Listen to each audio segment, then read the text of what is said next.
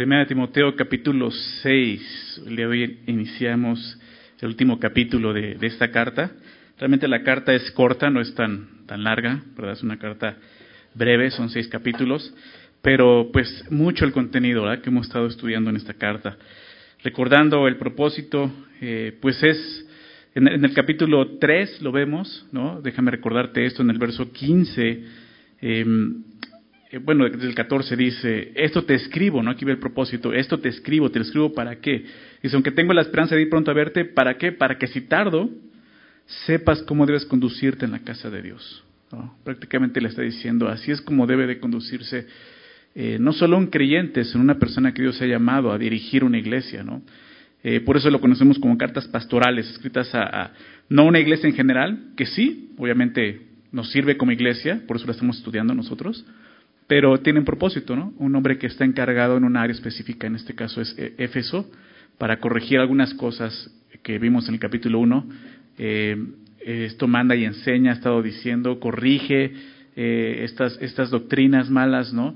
Eh, corrígelos, enséñales a, a, ser piadosos, a vivir en la fe, ¿no? Y, y esto siempre ha habido en la iglesia, ¿no? Hombres que con intenciones desviadas, muchas veces eh, intenciones deshonestas, pues corrompen la doctrina, ¿verdad? Corrompen la, enseñanza y, y, eso causa pues, pues mucha, pues sí, destrucción aún dentro de la iglesia. Entonces, esas cartas nos ayudan a, meditar en eso y, realmente a, poder eh, entender la doctrina, pero no solo eso, creerla y abrazarla, ¿no? Y el día de hoy vamos a ver el inicio del capítulo 6 y solamente vamos a ver los primeros versículos, porque en el capítulo 6 hay, muchas secciones, ¿no? Y, para poder estudiarlas de una forma más completa, digámoslo así, pues hay que ir dividiéndolas y estudiando parte por parte. Entonces vamos a ver la primera parte, son dos versículos, pero el apóstol Pablo sigue hablando de, cómo Timoteo tiene que, tratar con la gente en la iglesia, ¿no? Y de esa manera nos aprendemos cómo tenemos que tratar a, las demás personas en la iglesia, ¿no? Y, y, el día de hoy vamos a ver este tema tan, tan, particular ¿no? que, se trata aquí y en la palabra de Dios, que es la esclavitud. ¿no? Es lo que comienza hablando en los primeros versículos. Y vamos a leerlo, quisiera que, lo leyéramos y después de eso vamos a hacer una oración para dar inicio. ¿okay? Dice así el verso 1 de 1 Timoteo 6. Todos los que están bajo el yugo de esclavitud tengan a sus amos por dignos de todo honor, para que no sea blasfemado el nombre de Dios y la doctrina. Y los que tienen amos creyentes, no los tengan en menos por ser hermanos, sino sírvanles mejor, por cuanto son creyentes y amados los que se benefician de, su buen servicio. Esto enseña y exhorta. Vamos a hacer una oración. Señor, muchas gracias por eh, estar aquí con nosotros, por permitirnos reunirnos en tu nombre y saber que tú estás aquí, Señor, como tu palabra lo dice, Señor. Te agradecemos, confiamos en eso, Señor, que, que, tú estás aquí, que tu Espíritu Santo está en nosotros y que, Señor, podemos aprender tu palabra y recibirla correctamente. Y es lo que te pedimos, Señor. Que seas tú dirigiéndonos en tu palabra, que seas tú hablándonos, enseñándonos, Señor, que, que tu doctrina, tu enseñanza sea, sea eh, expuesta delante de nosotros, pero no solo eso, que sea recibida en nuestra mente y corazón, Señor. Por favor, haz un lado cualquier distracción que, que, esté el, día de hoy aquí, Señor, aún en nuestra mente, Señor, cualquier cosa que el día de hoy nos esté preocupando, Señor, hazlo a un lado para que podamos estar atentos y atender lo que tú tienes para nosotros el día de hoy, Señor. Por favor, Padre. Te lo pedimos en nombre de Jesús. Amén. Pues sí, estos dos versículos hablan, hablan de, de la esclavitud, ¿no? Es interesante que que aunque menciona a los amos, no, no está exhortando a los amos, solo exhorta a los esclavos. No es el único pasaje donde habla de esto, ¿no? Hay, hay otros lugares donde se habla acerca de la esclavitud, como Efesios, ¿no? Capítulo, capítulo 6 también, ¿no? En algunas de sus otras cartas Pablo también habla de esto. Pero eh, casi siempre ahí habla tanto a los siervos, ¿no? Que la palabra siervo aquí es doulos, que es esclavo, está hablando de un esclavo, ¿no? Tanto como para los amos, ¿no? Aquellos que pues son los, los que gobiernan a estos a esas personas que son los esclavos, ¿no? Pero aquí solamente se enfoca en, en, los esclavos, dando a entender que posiblemente este era un problema que estaba sucediendo aquí en Éfeso, ¿no? En la iglesia, que estaba pasando con aquellos que estaban en esclavitud, cómo estaban, estaban comportando ahora al, haber conocido eh, la gracia de Dios y, el haber creído en Jesucristo y haber encontrado una libertad que tenemos como cristianos, ¿no? Esto podría ser algo, algo conflictivo para ellos, ¿no? De repente decir, ok, tú me dices que ya soy libre en Cristo, pero sigo siendo un esclavo de un hombre, ¿no? Entonces, ¿cómo tengo que comportarme? Y es lo que Pablo va, a enseñarnos eh, el día de hoy, aquí en, esta parte, ¿no? Todos los que están bajo el yugo de esclavitud. Eh, sí, ¿no? Había esclavitud todavía en ese momento, ¿no? Para nosotros el día de hoy pensar en esclavitud es pensar en algo, obviamente, eh, em, criminal, ¿no? Es algo que ya está penalizado, por lo menos en la mayoría de los países de, este mundo, pues la esclavitud ya es algo penalizado. ¿Todavía hay esclavitud? Yo me imagino que sí, creo que sí, y, no solo una esclavitud como la que fue hace dos mil años, sino todavía una esclavitud peor a la que fue hace dos mil años, ¿no? Sigue habiendo, eh, eh, pues, mucha maldad en el corazón del hombre, ¿verdad? Pero eh, a través de estos pasajes, enfocándonos en la esclavitud como era en ese tiempo, vamos a tratar de, de sacar algunos aplicaciones para nosotros el día de hoy. ¿okay? Entonces sí dice esto, todos los que están bajo el yugo de esclavitud, se está enfocando en esas personas. ¿okay? Y le está enseñando Pablo a Timoteo cómo tiene que, corregir a esas, personas, enseñarles cómo tienen que ser. ¿verdad? Y dice, dice eso, todos los que están bajo el yugo de esclavitud. En, el momento en que el apóstol Pablo escribe esta carta, eh, se calcula que por lo menos la mitad de la población de todo el imperio romano eran esclavos. O sea, la esclavitud era algo muy común en ese tiempo. ¿no? Algunos dicen que había hasta, en, en, ese, en ese momento en el Imperio Romano había alrededor de 60 millones de esclavos. Era algo muy común. Eh, muchos de ellos, muchos de esos esclavos, habían sido tomados como prisioneros de guerra por las, por las, por las tropas romanas, las legiones romanas, no habían sido tomados como, como esclavos. Algunos fueron eh, arrebatados literalmente de sus propios países, ¿no? de, sus, de sus familias, mientras que otros pues fueron cautivos entre sus propias tierras. Pero había muchos esclavos y era algo muy, muy común, que la gente tuviera, eh, el día de hoy lo podríamos ver como sirvientes, ¿no? que también ya no se menciona así, ¿verdad? Quizás hace algunos em, años atrás, algunas décadas atrás, todavía era algo común en algunas casas tener sirvientes, ¿no? Ya se le cambió el nombre, ya no son esclavos porque el esclavo se oye muy feo, entonces vamos a ponerle sirvientes, ¿no? Pero era, era, más o menos algo así. Los esclavos realmente trabajaban en una casa, en un hogar y servían a su amo. Porque ese era el sentido. ¿Sí? Ahora, algunos esclavos obviamente eran hombres y mujeres, ¿no?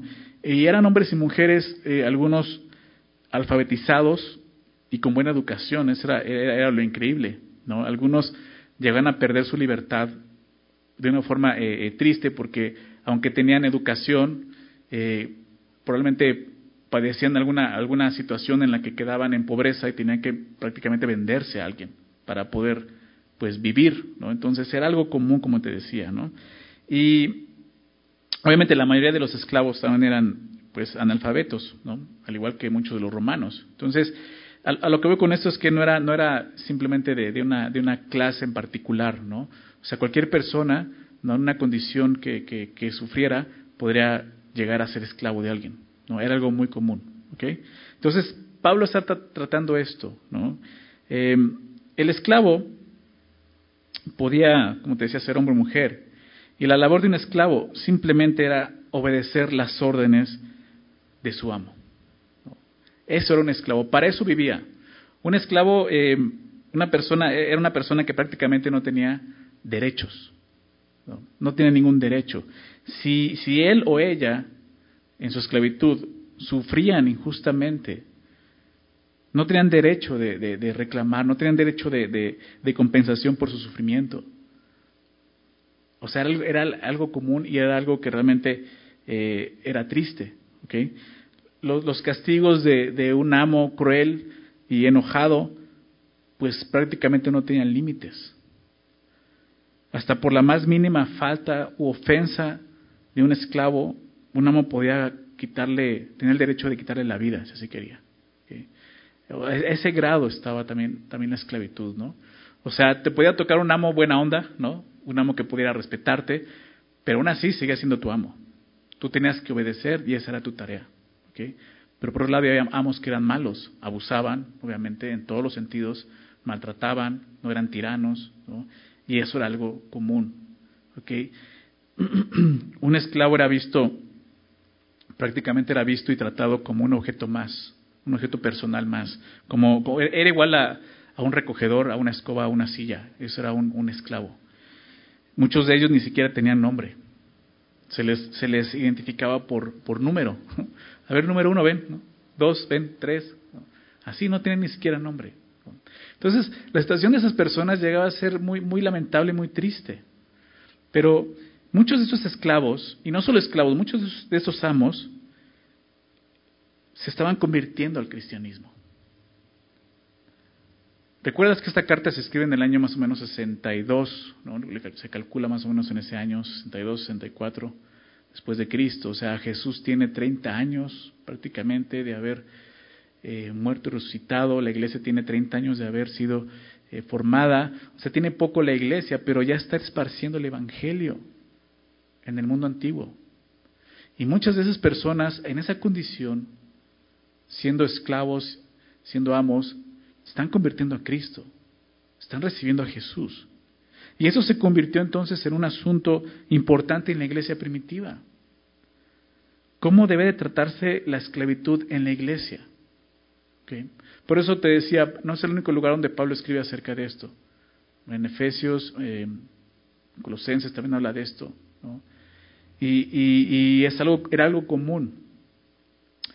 La palabra de Dios tanto en el Antiguo Testamento como en el Nuevo Testamento, nos habla de la esclavitud, ¿verdad? La ley habla de la esclavitud. Pero lo que la palabra de Dios nos deja muy claro es que Dios siempre ha estado del lado de los oprimidos, ¿verdad? Dios siempre ha estado a favor de los cautivos. El Evangelio enseña eso. Jesús, el Hijo de Dios, muere en la cruz para terminar precisamente con una esclavitud, que es la esclavitud del pecado. Entonces, cuando vemos esto, decimos, bueno, entonces, ¿qué, sucede? O sea, Dios está a favor de la esclavitud o en contra de la esclavitud. ¿Por qué habla de esto? ¿Por qué? Porque era algo muy común, ¿ok? Como estamos viendo. Y no es que Dios esté a favor de la esclavitud, ¿verdad? Porque, como te, digo, el Antiguo Testamento y el Nuevo Testamento habla de eso. Dios está a favor de los cautivos, de los esclavos, de los oprimidos, y lo vemos en la palabra. Jesús vino a morir por eso.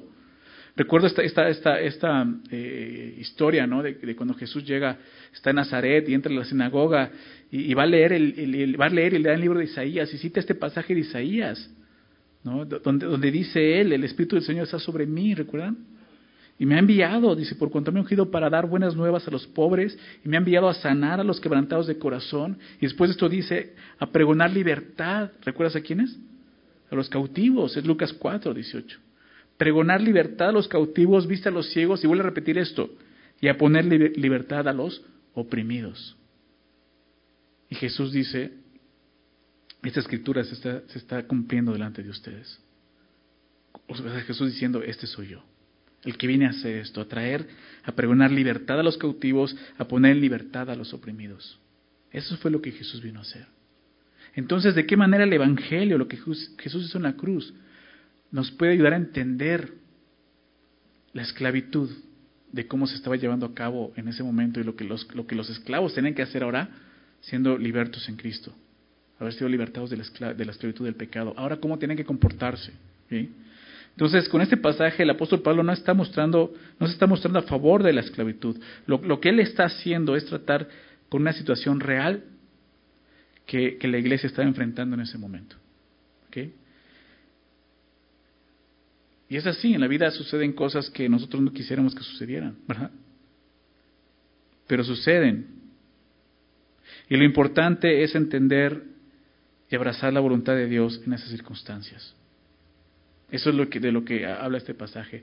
La, situación del, cristiano, ¿no? podemos empezar a ver cómo esto puede aplicarse a mi vida.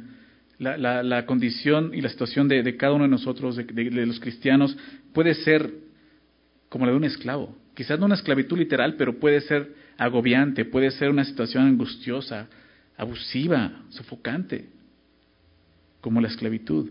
Pero debemos de, recordar que, que cada uno de nosotros el día de hoy, ya estando en Cristo, vivimos para un propósito mayor que esa esclavitud o que esa situación que, tanto nos aflige. Este pasaje nos enseña eso. Vivimos para algo mayor, algo más grande que, esta vida y que tu propia vida. Eso es lo que Pablo quiere que ellos entiendan. Y, ese es el pensamiento del apóstol Pablo en esos versículos. El creyente, el cristiano, no importa la situación que esté, vive, ahora vive para algo más grande que, que, su, que, que su situación y que su propia vida. Quiero que me acompañes a 1 Corintios, por favor, capítulo 7. 1 Corintios capítulo 7. Vemos este mismo tema en, 1 Corintios 7.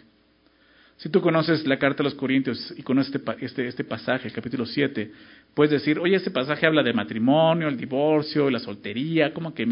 No, el pasaje, el, el, el, tema principal ¿no? de, de, este pasaje es esto que estamos viendo el día de hoy. Fíjate lo que dice. Y aquí vemos eh, eh, eh la, la em, pues la raíz del asunto, ¿no? Que, la pregunta de los corintios era acerca del matrimonio y esto, pero Pablo los lleva a este punto, ¿no? Y, lo vemos aquí en el capítulo 7 de 1 Corintios, verso, verso 20, fíjate lo que dice, verso 20, cada uno, está hablando de los creyentes, cada uno, en el estado en que fue llamado, en él se quede. Claro, está hablando del matrimonio, de la soltería, viudez, está diciendo Así te llamó el Señor, busca eso. Quédate ahí, no intentes hacer otra cosa. Porque Dios te llamó ahí. ¿Por qué? Porque Él tiene un propósito. Fíjate lo que dice a continuación. Verso 21. ¿Fuiste llamado siendo esclavo? Dice, no te dé cuidado. No, no te dé no te dé cuidado, pero también si puedes hacerte libre, lo más. O sea, está diciendo, claro, o sea, no estamos en contra de la libertad. O sea, si tú puedes hacerte libre, ¿de qué forma? Pues pagando por tu libertad. ¿no? O que alguien pague por tu libertad. Si puedes hacerlo, está bien. Pero lo que está diciendo es que si fuese llamado esclavo, o sea, no tienes por qué afligirte o sentirte mal. ¿Verdad? Dice a continuación, verso 22. ¿Por qué? Porque el que en el Señor fue llamado siendo esclavo, dice, liberto es del Señor. Asimismo, dice, el que fue llamado siendo libre, esclavo es de Cristo. Entonces aquí empezamos a ver eso. O sea, ¿qué, qué pasa con aquellos que son esclavos y ahora son libres en Cristo? Pues tienen que recordar esto. ¿Sí?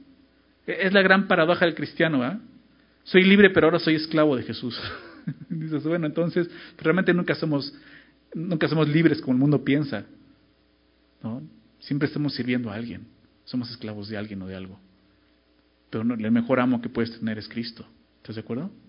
Así como esos, esos siervos que, que si les iba bien podían tener un amo que, que pudiera comprenderlos, respetarlos, tratarlos bien.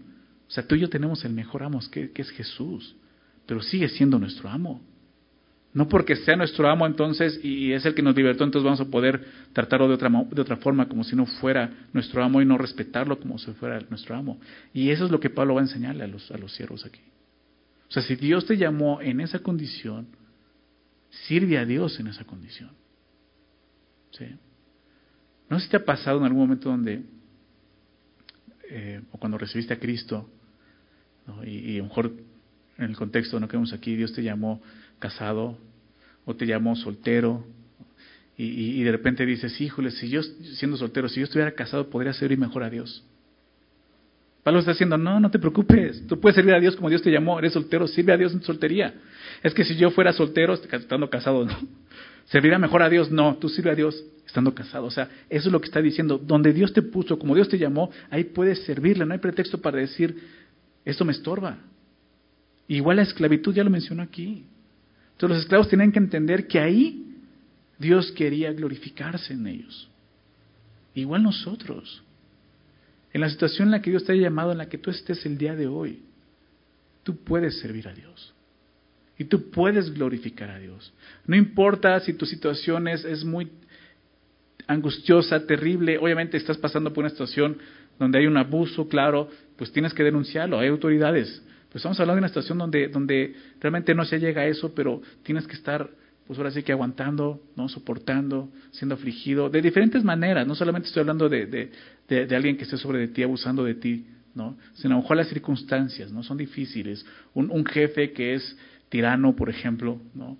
pero tienes que estar trabajando, necesitas trabajar. ¿Se me explico? O sea, ahí puedes servir a Dios. Ahí puedes servir a Jesús. ¿Ok?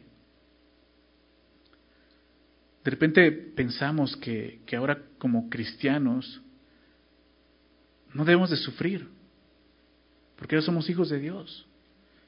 Pero Ese no es el mensaje del Evangelio.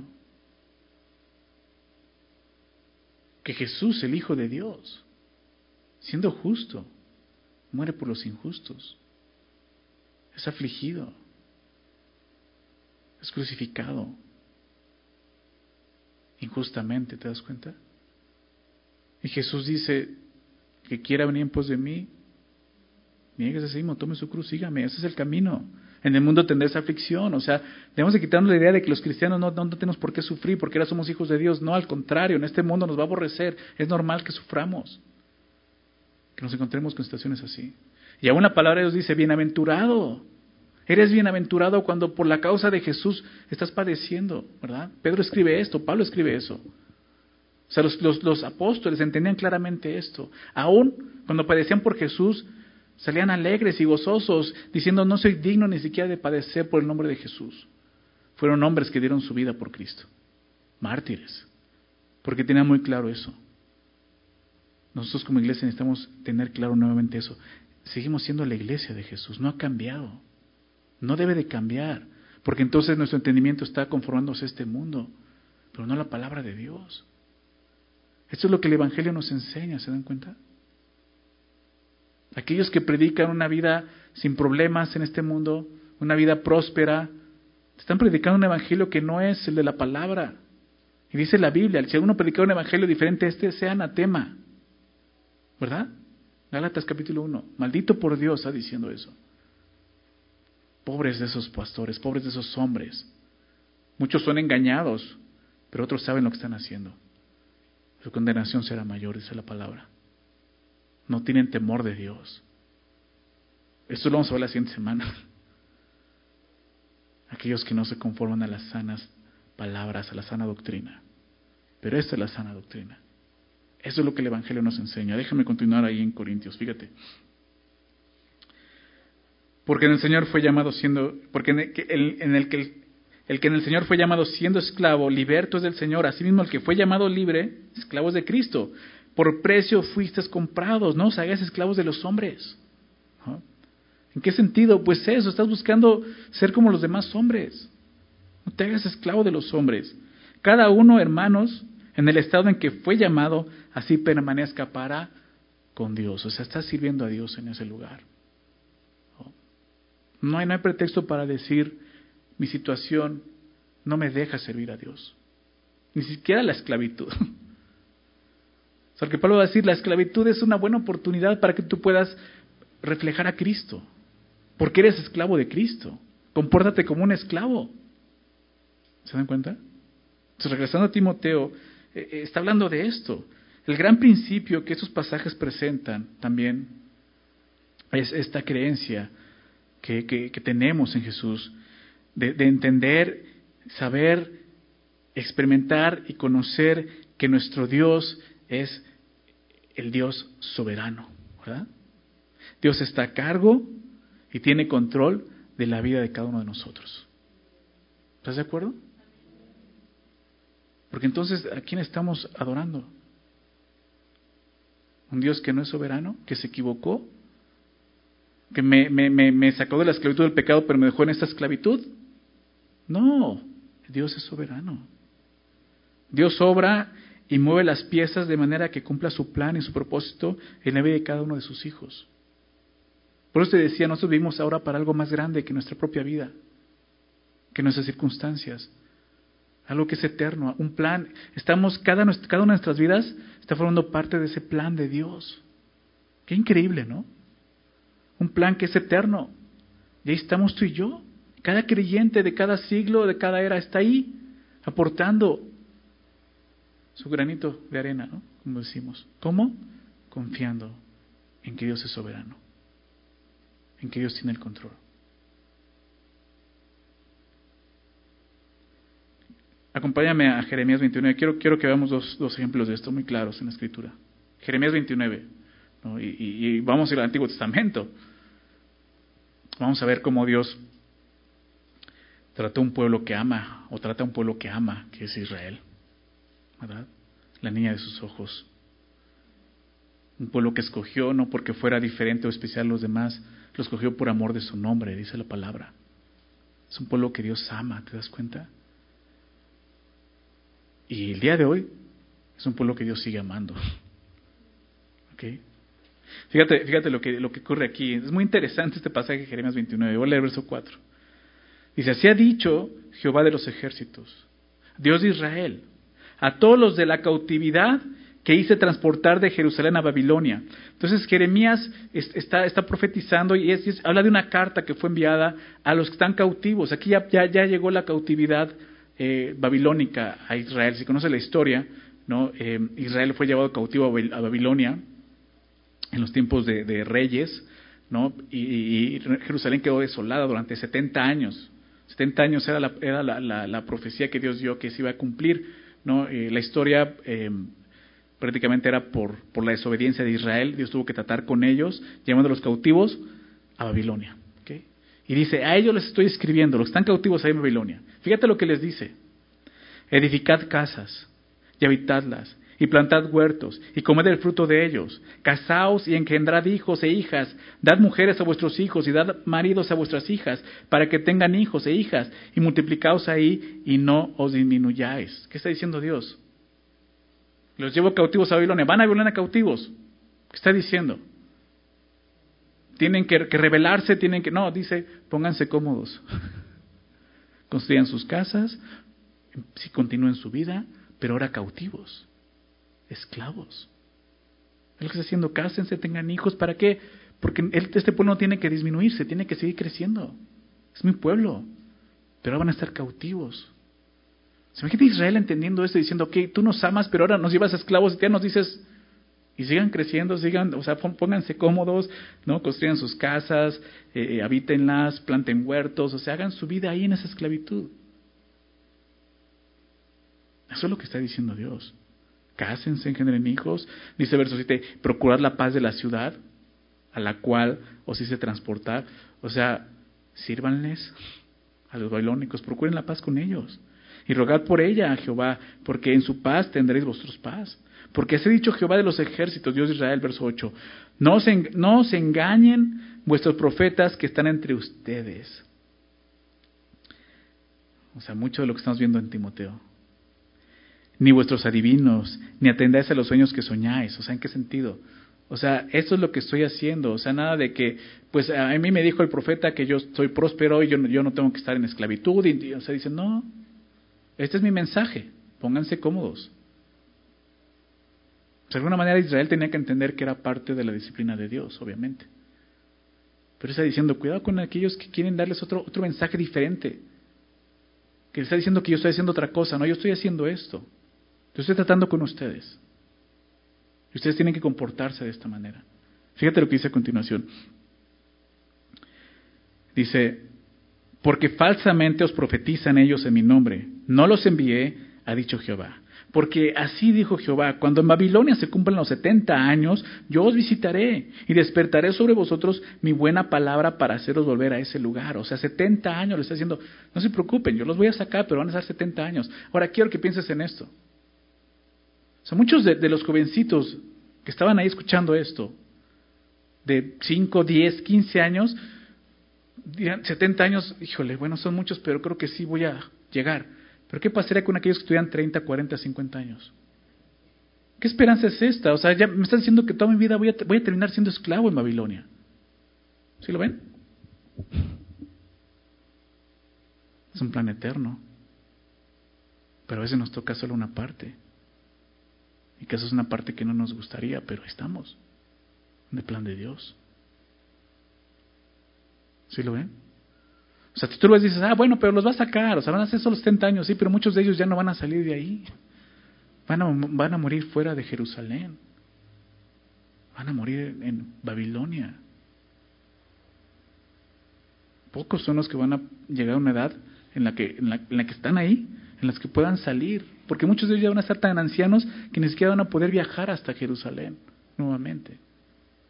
Lo vemos en Esdras y Nehemías, el regreso de la cautividad. Fíjate lo que dice. Verso 11. Y un verso muy conocido, ¿no? Que lo encuentras en cuadros, ¿no? Y bien bonitos cristianos. Y dices, ay, qué, bonito versículo. Ve, ve, el contexto. Y dice el verso 11. Porque yo sé los pensamientos que tengo acerca de ustedes, dice Jehová. pensamientos de paz y no de mal para darles el fin que esperan. Y dices, o sea, Señor, esto como que no lo entiendo. Es el plan de Dios. Yo, o sea, mis pensamientos no son tus pensamientos, mis caminos son tus caminos. Yo tengo pensamientos acerca de ustedes. Yo tengo un plan para ustedes, dice Jehová. Y ahí es donde tú y yo tenemos que encontrar esperanza, gozo, ánimo, el entender que aquí en mi situación Dios tiene un plan para mí. Y yo estoy participando de un plan para Él. ¿Te das cuenta de eso? Pensamientos de paz y no de mal. al fin Dios quiere eso para tu vida. Ahí en esa esclavitud. Dios dice, ahí vas a estar bien. Lo que tú quieres, esa paz, mía, ahí va a estar. ¿Verdad? Eso es lo que está diciendo. Entonces, me invocaréis, ya que vamos el propósito, entonces me invocaréis y vendréis y a mí, y yo os oiré, y me buscaréis y me hallaréis, porque, porque me buscaréis de todo vuestro corazón, y seré hallado por vosotros, dice Jehová, y haré volver vuestra cautividad, y reuniré de todas las naciones y de todos los lugares donde os arrojé, dice Jehová, y, os haré volver al lugar de donde os hice llevar. Y, obviamente es, es, Dios tratando con su pueblo, algo, algo que durante muchos años permitió en, sus, en su gracia en su misericordia, pero siendo justo tenía que traer ¿no? un castigo que había prometido, ¿verdad?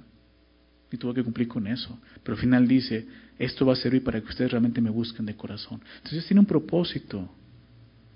¿sí? Algunas veces la aflicción que Dios permite en nuestras vidas tiene propósito de qué? De, de, esto, de que tú y yo realmente nos rindamos de corazón al Señor. Muchos de nosotros llegamos hacia Cristo. Muchos de nosotros tuvimos que, tropezar porque Dios nos hablaba y no le hacemos caso.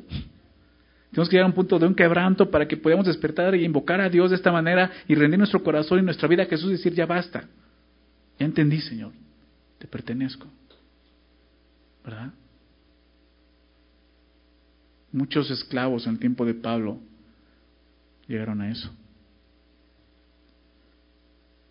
Y así es como lo debemos de ver nosotros el, Dios que nos salvó es el Dios soberano, que está en control de mi situación. Es quien tiene mi vida y mi destino en su mano. Y mientras que Él me tenga en esa situación, pues yo vivo para Él. ¿Verdad? Pablo lo dice de otra forma, el vivir es Cristo, el morir es ganancia. Pablo, ¿cuántas veces cuántas cartas escribió estando en la cárcel?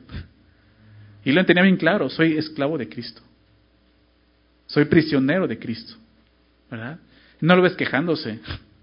Él entiende, aquí me tiene Dios por algo, en la cárcel. ¿Te das cuenta? Y se ha pasado con muchos, muchos, muchos hijos de Dios. Han ido a parar a la cárcel injustamente. ¿Por qué? Porque Dios tiene un plan para ellos ahí. ¿Quién va a predicarle a esos hombres que están presos? el día de hoy hay muchos ministerios en las iglesias. Nosotros como, como si me en algún momento hemos participado en ministerios así, ir a, las, ir a las cárceles a predicar el Evangelio. Pero algunas veces Dios usa eso. Injusticia, ¿para qué? Pues para rescatar a más personas. Pero si no, no entendemos ese y vemos ese enfoque, y solamente estamos atrapados en nuestra situación, en nuestra condición, sufriendo, no vamos a entender lo que Dios está haciendo en nuestras vidas. Otro ejemplo muy claro de esto, muy, muy claro, es la vida de José. ¿Recuerdan? El hijo de Jacob, Génesis. Si no conoce la historia, él fue un joven, un chico de 17 años, amado por su padre, sirviendo a su padre. Y fue un joven que, que, sufrió mucho y, y, su primera aflicción fue que sus hermanos, sus propios hermanos, lo, golpearon, abusaron de él y lo vendieron. Lo vendieron como esclavo a Egipto, ¿verdad? Se convirtió en un esclavo a esa edad, lejos de su país, lejos de su familia, lejos de su padre, que tanto lo amaba. Tú puedes decir, órale, ¿por qué vive, por qué un, un chico así, que ama a Dios, está viviendo eso? Porque Dios es soberano. Y siendo esclavo en Egipto, sirviendo a su amo con, con fidelidad y con honor, fue acusado injustamente por la esposa de, de, Potifar, de su amo. ¿Recuerdas la historia? Terminando, ¿en dónde? En la cárcel. O sea, cuando las, cosas estaban peor, dices, bueno, ya fui esclavo, pero aún así hallé gracia. No, él le trabajaba, su, su amo lo consideraba. Es más, cuando su esposa la acusa, a su amo le duele. ¿Por qué? Pues porque estimaba a José. Y quizás conocía cómo era su esposa, por eso dice, no, pues ya sé de dónde viene esto, ¿no? Pero pues tengo que hacerlo, ¿no? Tengo que meterlo a la cárcel. Entonces cuando las cosas, pues dices, no podría ni peor, llega a la cárcel, injustamente. Injustamente. José tuvo, créemelo, muchas razones de quejarse por su situación. ¿Estás de acuerdo? Él pudo haber terminado realmente decepcionado y amargado porque Dios permitió que viviera todas esas injusticias. Pero no fue así. La Biblia nunca registra una queja de ese hombre. Nunca registra una queja de José. Y estoy seguro que, era su batalla, estoy seguro. O sea, él es un pecador, es un hombre igual que tú y yo, yo con debilidades. Pero por lo menos la Biblia nunca registra que se haya quejado. Al contrario, al final de su vida, él entiende, lo tiene muy claro, él entiende por qué Dios permitió que pasara todo eso. Y supo que era para cumplir el plan de Dios. Quiero, leer este versículo en Génesis 50, 20, que es donde él, o sea, es, es, donde cierra él esto. Ya, ya, sus hermanos están con él en Egipto, si conoces la historia. Muere su padre y sus hermanos aún dudando de él, dice, ya que, ya que murió nuestro padre, ahora va a querer matarnos.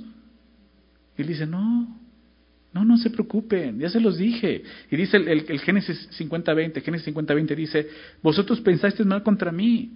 O sea, José no, está haciendo un lado realmente la ofensa. Él, él, lo reconoce, ustedes hicieron un mal contra mí, pensaron hacerme mal.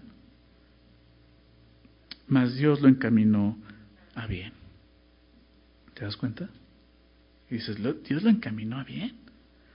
O sea, José, fuiste vendido, esclavo en la cárcel y Dios lo encaminó bien. Sí, porque ese es el camino de la cruz. Pero el final es la gloria de Dios. ¿Te das cuenta? Dios lo caminó bien para hacer lo que vemos hoy. Él dice, hoy lo estamos viendo, para mantener en vida a mucho pueblo. Fue la manera en que Dios, un plan eterno ocurriendo en la vida de este hombre, fue la manera en que Dios protegió a, este, a, este, a esta nación que empezaba a formar, cumpliendo una promesa que le había hecho un hombre años atrás, Abraham, ¿verdad? De ti haré una gran nación. De esta familia, la familia de Jacob, en Egipto, va a empezar a crecer una gran nación, que lo vemos ya en Éxodo saliendo de ahí, ¿verdad? Y fue el lugar donde Dios, o sea, muchos dicen Egipto fue, fue ese vientre donde Dios realmente formó a Israel por muchas cosas. ¿Y qué hizo para cumplir eso? Para llevar a esos ahí. Usó la vida de un hombre. lo afligió. Y fue necesario eso. Entonces,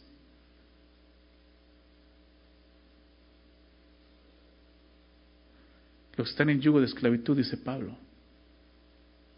Los que están en cualquier otro yugo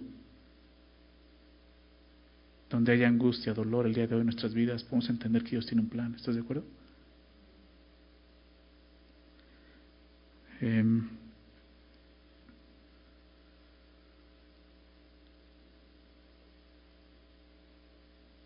decía un pastor, donde Dios te plante, florece. Ese es el tema. Donde Dios te ha plantado, da fruto en el lugar, en la situación, en la circunstancia en la que te haya puesto, florece. Eso es lo que está diciendo aquí. Entonces, eh, pues vemos eso. El mismo José fue sometido a pruebas, tentaciones, igual que nosotros. Sin embargo, él encontró alivio, esperanza y ánimo en esta verdad. Dios es soberano. Y el apóstol Pablo escribe en Romanos 8:28, y sabemos que los que aman a Dios, todas las cosas ayudan para bien. Todas las cosas, todas las situaciones toda la aflicción, toda la tristeza, toda la angustia, si Dios lo permite, ayuda para un bien, pero eso es a los que amamos a Dios. Si no amas a Dios verdaderamente, nunca vas a abrazar esta verdad que Él es soberano. ¿Ok? Él es soberano, y si Él es soberano, Él puede hacer de mi vida lo que Él le plazca, ¿estás de acuerdo? Porque le pertenece a Él. Ese es el Dios que adoramos. Muchos predican un Dios que no es soberano, un Dios que tiene que hacer y cumplir lo que yo le digo. Tú decrétalo, tú decláralo. ¿No? ¿Te das cuenta de eso? Ese Dios no es soberano, por lo tanto no es el Dios de la Biblia. El Dios de la Biblia es soberano y eso quiere decir que Él tiene el control de todo y, no solo de todo lo que yo veo en mis circunstancias, Él tiene el control de mi vida. Yo se la di, yo se la entregué, yo la cedí cuando, cuando acepté a Jesús. Eso es ser cristiano. Tengo un Señor, un amo, es Jesús, no soy yo. A Él sirvo. Y donde Él me tenga voy a servirle, como sea. ¿Sí queda claro? En cada aflicción e injusticia que vivamos, necesitamos abrazar esta verdad. Dios es soberano y tiene un plan superior a mi circunstancia y a mi propia vida. Sin, sin esta verdad no, no podríamos vivir piadosamente en los momentos de aflicción. ¿Verdad? De eso está hablando aquí. Vivir piadosamente. Ahora bien, debemos de entender algo. Para algunos esclavos la esclavitud no era tan mala como parece. Muchos de ellos eran rescatados de situaciones peores que ser esclavos de alguien, como te decía al principio. Algunos otros tenían la fortuna de tener amos buenos y considerados. Para otros ganar su libertad los ponía en una situación aún peor porque se quedarían sin trabajo, sin sustento, sin abrigo. Entonces decían, pues yo mejor me quedo esclavo, o sea, vivo bien, pero ¿cómo tengo que vivir? ¿Sí? Pero todos los creyentes que estuvieron bajo el yugo de esclavitud debían entender que ahora servían a un amo mayor, que es Cristo. Es lo que dice Pablo. Todos los que están bajo el yugo de esclavitud. ¿no? Estoy seguro que, ninguno de nosotros estamos bajo un yugo de, de esclavitud como a la que se refiere el apóstol Pablo aquí. Sin embargo, muchos están bajo un yugo similar, ¿verdad? Como te decía hace un rato. Simplemente en el trabajo, estás lidiando con un jefe que es prepotente, quizás abusivo, quienes se aprovechan de, su posición para, para explotarte. ¿Cómo debo de ser con ellos? Pablo dice a continuación, tengan a sus amos por dignos de todo honor. tengan a sus amos por Dios de torno. Porque de repente decimos, bueno, es que yo ya soy hijo de Dios. Yo soy cristiano y él es un pagano. Él se verá al infierno. Entonces yo, o sea, yo soy superior a él. Entonces yo no tengo que, que, doblarme a él. O sea, espérame, espérame, estamos hablando de trabajo. ¿No? O sea, quítate esa mentalidad. Tú no eres superior a nadie. Porque entonces no estás entendiendo la gracia de Dios. La gracia de Dios nos enseña que somos igual de pecadores que cualquier otro ser humano. Somos igual de pecadores que un asesino, que un violador, que un secuestrador, que un corrupto. ¿Verdad? Y si dices no, entonces no estás entendiendo el Evangelio. Necesitas reconsiderarlo nuevamente y verte la luz de la cruz. La realidad es que somos pecadores. La única diferencia es que sí, hemos sido redimidos por la gracia de Dios, por la sangre de Cristo. ¿Nos da un valor? Sí, pero no somos superiores a alguien más. El único valor que tenemos es ese, lo que Cristo hizo por nosotros. No hay ningún mérito en nosotros para sentirnos mayor que alguien más. Entonces, ¿cuál tendría que ser la actitud correcta? Pues tengan a sus amos por dignos de todo honor. La enseñanza eh, del Nuevo Testamento en cuanto a la esclavitud era que tanto esclavos como amos, aquí no lo menciona, pero en otros pasajes sí, como te decía, tanto esclavos como amos debían de verse de una manera diferente. Tratarse así, con honor, con respeto. Aquí dice, ténganlos como, como dignos de todo honor.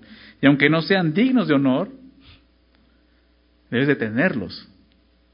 O sea, considerarlos como dignos de todo honor. ¿Te das cuenta? Porque tú puedes decir, o sea, ¿cómo voy a dar, cómo, cómo voy a reconocer honor en esa persona si es un tirano? Si es una persona que No solo es pagano, o sea, aparte es, es maldito. Dice, no está diciendo que, que, les des honor, que los conozcas honor en ellos. Está diciendo, tenlos como dignos de honor, aunque no sean dignos de honor. Tú tenlos como dignos de honor. ¿Se dan cuenta de la diferencia? Entonces, no, no necesariamente es, es, verlos con dignos de honor porque ellos merezcan un trato así, sino porque nosotros, tú, necesitas verlos de esa manera con honor. Déjame explicar esto. Cuando ves a tu jefe con honor y respeto, tu trato con él será más fácil, ¿verdad? Será más fácil cumplir tu trabajo y ser eficiente en tus labores. No importa cómo sea él. Por el contrario, si tú ves a tu jefe con, eh, si, si no lo ves con respeto, con honor, o sea, estás diciendo, no, es un tonto, no sabe nada, yo sé más que él, etcétera, etcétera, como suele pasar porque es parte de nuestra carne. Siempre nos sentimos superiores a los demás, ¿verdad? Y la Biblia nos, nos enseña claramente eso. Ninguno tenga más alto concepto de sí que el que deba tener, sino piense con cordura. ¿Recuerdas eso? Pero es la verdad, o sea, cuando tú no ves a tu jefe así, es muy probable que lo veas con amargura y resentimiento. Entonces tu trato con él siempre, siempre será malo porque tu pensamiento siempre será malo hacia Él y eso va a estorbar tu propio trabajo. ¿Te ha pasado eso? ¿Te está pasando eso, le Dios está mostrando lo que tienes que hacer. Tenlo digno de todo honor. Aunque no sea digno, tú tenlo, tú considéralo así. Es un bien para ti y no solo para ti, Ahorita lo vamos a ver. Pero bueno, al, al, al, al comportarnos así, sin considerar a, a, los demás como superiores a ti mismo, como dice la palabra, y más aquellos que, que son autoridad en tu vida, no solo tú quedas como un mal empleado, sino también dejas eh, eh, eh, en mal a Dios. Porque es lo que dice, para que no sea blasfemado, el nombre de Dios y la doctrina. Entonces aquí vemos claramente esto. Lo que Pablo está enseñando aquí es doctrina. Y tú puedes decir, pues ¿dónde está la doctrina? Pues todo lo que vimos. Dios es soberano. Dios tiene un plan. Eso es una enseñanza para nosotros, ¿te das cuenta? Y cuando tú no entiendes eso, entonces ¿qué sucede? Dejas en mal a Dios. Y no solo eso, la doctrina, su enseñanza. ¿Y cuántas veces la iglesia no ha fallado en eso? ¿Cuántas veces nosotros no hemos hecho eso? Dice, para que no sea blasfemado el nombre de Dios. O sea, el fin mayor en el creyente, como te decía, no es tu vida, no es tu propia vida, es, es, es, el nombre de Dios. Es darle gloria a Dios. ¿Estás de acuerdo? Aquí lo vemos. Y si Dios te tiene en aflicción es porque Él quiere glorificarse. Pues tú no entiendes lo que Él quiere hacer puede terminar así, que la gente esté blasfemando el nombre de Dios y la doctrina. Esa es la realidad cuando, cuando una persona hace una profesión de fe en Jesucristo, se está identificando con Él. Y eso todos lo sabemos, hasta los no creyentes. Y se convierte en un representante de Cristo en la tierra. Por lo tanto, todo lo que hagamos, bueno o malo, afectará la imagen que estamos reflejando de Cristo. Es lo que Pablo dice aquí. Lo que tú hagas como creyente. Y por eso muchos dicen, es que por eso yo soy de la secreta, ¿no? O sea, en, mi trabajo nadie sabe que soy cristiano. Nadie sabe mejor para qué, para que no blasfeme el nombre de Dios. O sea, no, no te extrañe cuando llegues delante del Señor también te diga, pues nunca te conocí. ¿Verdad? O sea, Dios nos a ser testigos, no de la secreta, es todo lo contrario, a dar testimonio. Y lo primero que tenemos que llegar a un trabajo es decir, yo amo a Cristo, soy cristiano. Y no es porque sea mejor que ustedes, es porque yo estoy representando a alguien. Y en mi trabajo lo voy a hacer. Es lo que tenemos que hacer. Y entonces, muchos dirán, es que me voy a poner la soga en el cuello. No lo veas así. Vas a tener la oportunidad de glorificar a Cristo ahí, en ese lugar, donde quizás nadie lo conoce. ¿Ok? Entonces, es eso. La palabra griega que se traduce aquí por blasfemado, cuando habla de blasfemado el nombre de Cristo, el nombre de Dios, literalmente significa decir injurias. Es lo que significa la palabra blasfemar. O sea, hablar mal de, mal de alguien. En este caso, hablar mal de Dios. Y así, así sucede. ¿No? La gente empieza a hablar no solo mal de ti, de los cristianos. Mira, no, pues así su religión. Su Dios es así, ¿no? Eso es lo que le enseñan en la iglesia. Será blasfemado el nombre de Dios y la doctrina, la enseñanza. Y eso es lo que está pasando en Éfeso. Por eso Pablo está diciendo, eh, cuidado con esto, Timoteo. Los esclavos tienen que entender lo que ahora tienen en Cristo, lo que ahora son en Cristo. Si un esclavo creyente entendía y aceptaba, la, que aceptaba que la voluntad de Dios era seguir siendo esclavo, no solo podría cumplir sus labores con respeto y con esperanza, sino sobre todo lo haría para la gloria de Dios, para que el nombre de Dios fuera exaltado a través de su vida y no blasfemado. Vamos a ver el versículo 2, vamos a, terminar aquí. Y, y, los que tienen amos creyentes, o sea, sigue hablando de los esclavos, pero dice los que tienen amos creyentes. El verso 1 es para los que tienen amos que no son creyentes. Pero aquí los que tenemos creyentes, no los tengan en menos por ser hermanos, sino sírvanles mejor, por cuanto son creyentes llamados, llamados los que se benefician de su buen servicio. Esto enseña y exhorta. Entonces, ¿qué sucedería? ¿Qué sucedería con los esclavos que tuvieran amos creyentes? Algunos, algunos podrían pensar, bueno, ahora mi amo es hermano, ¿no? Es mi hermano, dice la palabra. Y por lo tanto, él ya no debe tratarme como esclavo, sino como su hermano. Es lo que muchos probablemente estarían haciendo, ¿no? O sea, fíjate cómo me tardas porque hay un Dios, ¿eh? Y ahora es nuestro Padre, así que agua, soy tu hermano, no. O sea, debes de considerarme diferente, ahora me eres un trato especial. Pablo dice, no. No es así. E, e, es un error usar el, cristianismo para nuestro beneficio. ¿Qué es lo que estaban haciendo? Ahora soy creyente, me tienes que estar diferente, ¿no? Y no sé si te ha pasado, pero yo he visto muy, muchas veces esa actitud en creyentes. Que aún en el mundo buscan un trato especial porque son hijos de Dios. O sea, eso es usar el cristianismo para tu beneficio. O sea, al contrario, tú no tienes ningún trato especial, o sea, el mundo te va a aborrecer. Pero ahí, ahí tú puedes glorificar a Dios. En tu trato con los demás. ¿Se lo ven? O sea, es un error pensar eso. Es que ahora yo soy una princesa de Dios, yo soy un príncipe de Dios y o sea, dime, eso no es el Evangelio, eso está en contra del Evangelio, ese mensaje es de demonios, como dice Timoteo. Ese mensaje no viene de la palabra de Dios. Ese no es el mensaje del Evangelio. O sea, Jesús, el Hijo de Dios, fue a la cruz. ¿Alguien lo recibió como el Hijo de Dios? No, su pueblo lo desechó. ¿Por qué nos vamos a, a correr mejor suerte que Él? Sea, ese es el Evangelio. A eso Dios nos llama. Y si tú tenías otra idea del Evangelio y del cristianismo, discúlpame. Eso no es lo que Dios dice. Pero ese es el camino de salvación. No hay otro camino. No hay otro camino. Jesús lo dijo, yo soy el camino, o sea, no hay otro camino. Nadie viene al Padre si no es por mí. Él dijo, sí, la, la puerta es, es angosta, el camino es angosto, pero hay un camino y sí, a veces hay que adelgazar para pasar. Hay que morir. ¿Verdad? Pero es el camino. O sea, que en este mundo no venimos a disfrutar. Venimos a glorificar a Dios. Y eso muchas veces a través de la aflicción y el dolor. ¿Verdad? Eso es lo que, lo que el Evangelio nos enseña. Entonces, buscar el favor de alguien más solo porque ahora somos hijos de Dios, eso no está bien. Eso no está bien.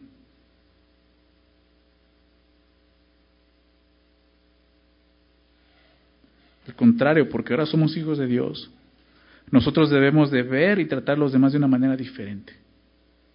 De una manera totalmente diferente. Déjame continuar. Dice, entonces no les tengan en menos por ser hermanos. Y eso, eso sería, o sea, al considerarlo así, es que eres mi hermano y por eso tienes que tratarme diferente, lo estás menospreciando como tu amo, como tu autoridad. ¿Sí se dan cuenta? tú puedes tener un amo que también es creyente, pero no por eso piensas que va a tener un mejor trato para contigo. No, si lo tiene, qué bueno. No tienes por qué esperar eso. Al contrario, tú, tú, tú eres más responsable por ser un hijo de Dios y representar a Cristo en esa situación, en ser un empleado. Nuestro pensamiento egoísta nos lleva hasta este punto, ¿no? Como veíamos, si es mi hermano, entonces no debo de sujetarme.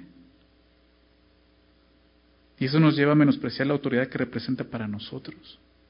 Por eso Pablo dice esto, no los tengas en menos por ser hermanos. O sea, pensar que porque una persona ahora es cristiana igual que yo, no debería de ejercer su autoridad sobre mí es tenerlo en menos. Y eso puede suceder en, cualquier área de nuestras vidas, en el trabajo, en el hogar, en la misma iglesia.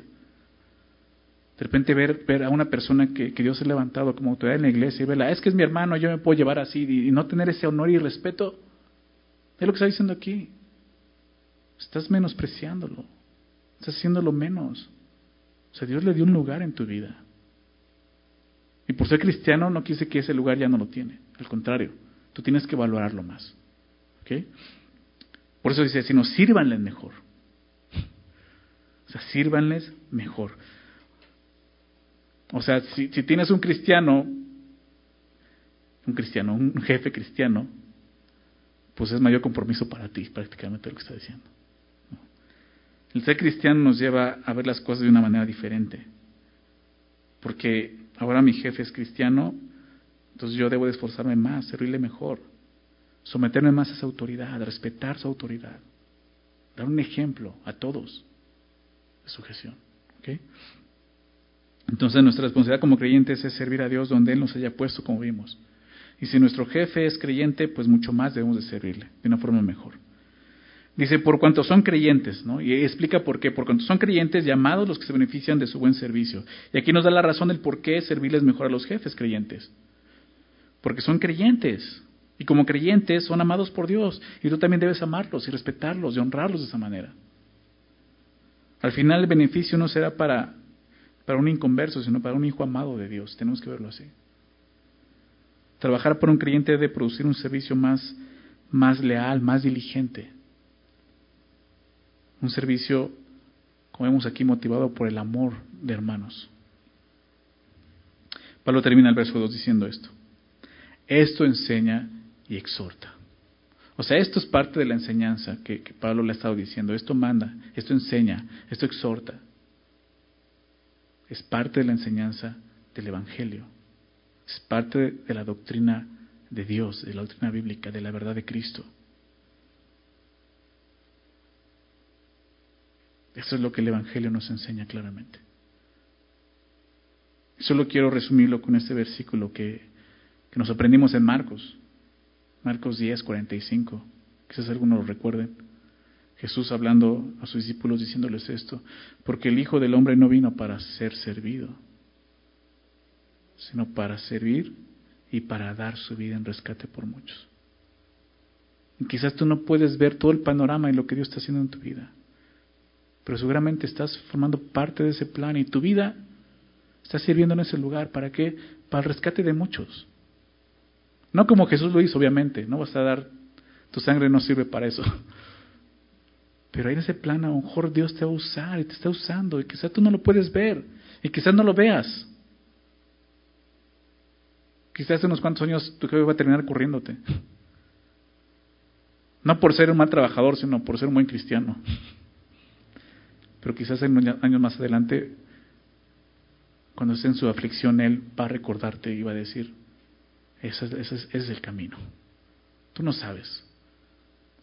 Pero que sí sabes que Dios es soberano, que Dios te ama, que Dios tiene cuidado de ti, de mí, en el lugar donde Dios nos haya colocado. Y ahí en ese lugar, Dios nos puso para darle gloria y honor. Amén. Vamos a orar. Señor, te queremos agradecer por tu palabra. Muchas gracias, Señor, por animarnos, exhortarnos en esta área, Señor, que a veces no, no entendemos, Señor. Nos seguimos acomodando a, los valores y a los, al sistema de este mundo y, seguimos pensando humanamente y, y, necesitamos esto, que tú transformes nuestro entendimiento, Señor, y que pensemos bíblicamente y sobre todo Señor, que pensemos de acuerdo al Evangelio, Señor. Gracias Dios por tu palabra. Gracias Señor porque es viva y eficaz, Señor. Yo quiero pedirte, Señor, por mis hermanos que le estén escuchando, Señor, que están pasando o viviendo un tiempo, una circunstancia difícil en sus vidas, Señor. Que tú les sigas sosteniendo con tu gracia, Señor. Que tú les des ánimo y esperanza.